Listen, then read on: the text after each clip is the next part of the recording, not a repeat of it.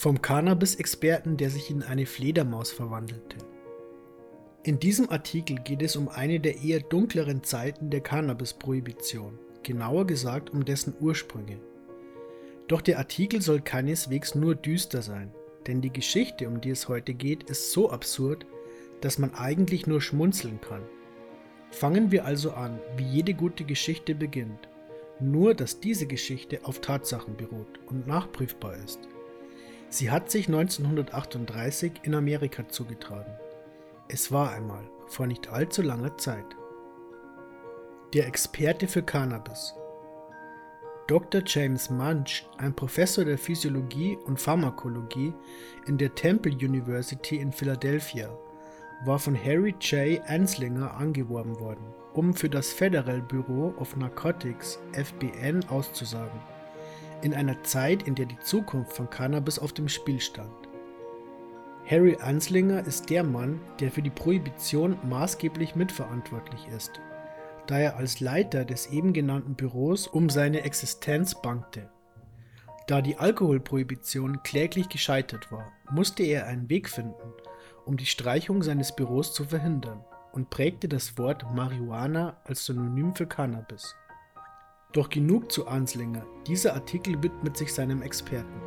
Dr. Munch hatte seit 1930 immer wieder einmal zugunsten der FBN ausgesagt und auch einige Studien zum Thema Cannabis mitverfasst.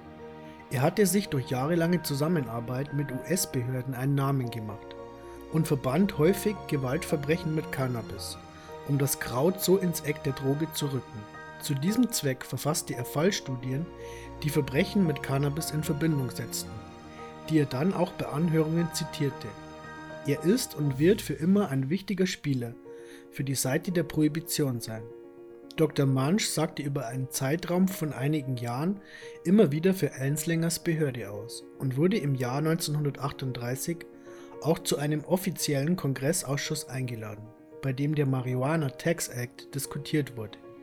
Der Zeuge Dr. Munch sagte für die Prohibition aus und bot seine Expertenmeinung an, da er bereits einige Jahre lang Versuche an Hunden durchgeführt hatte.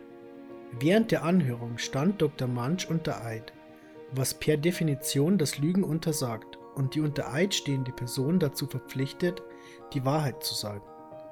Ein Eidbruch wird normalerweise mit einer Strafe geahndet, die oft relativ hoch angesetzt ist, um sicherzustellen, dass der Eid nicht gebrochen wird.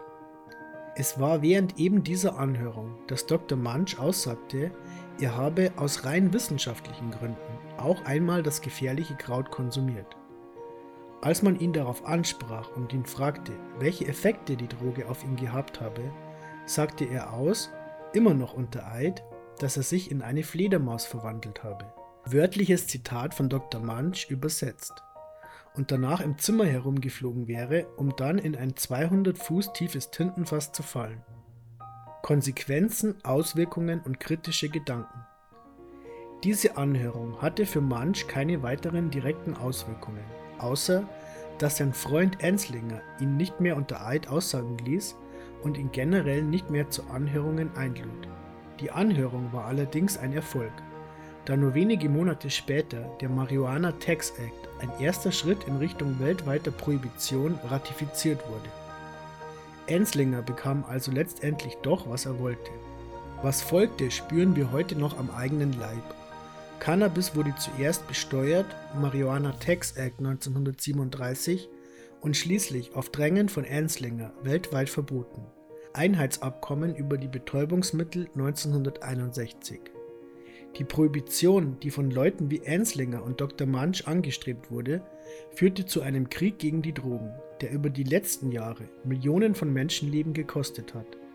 Es wird Zeit, dass die Legalisierung so abhebt, wie Dr. Munch nach ein paar Zügen an einer Marihuana-Zigarette.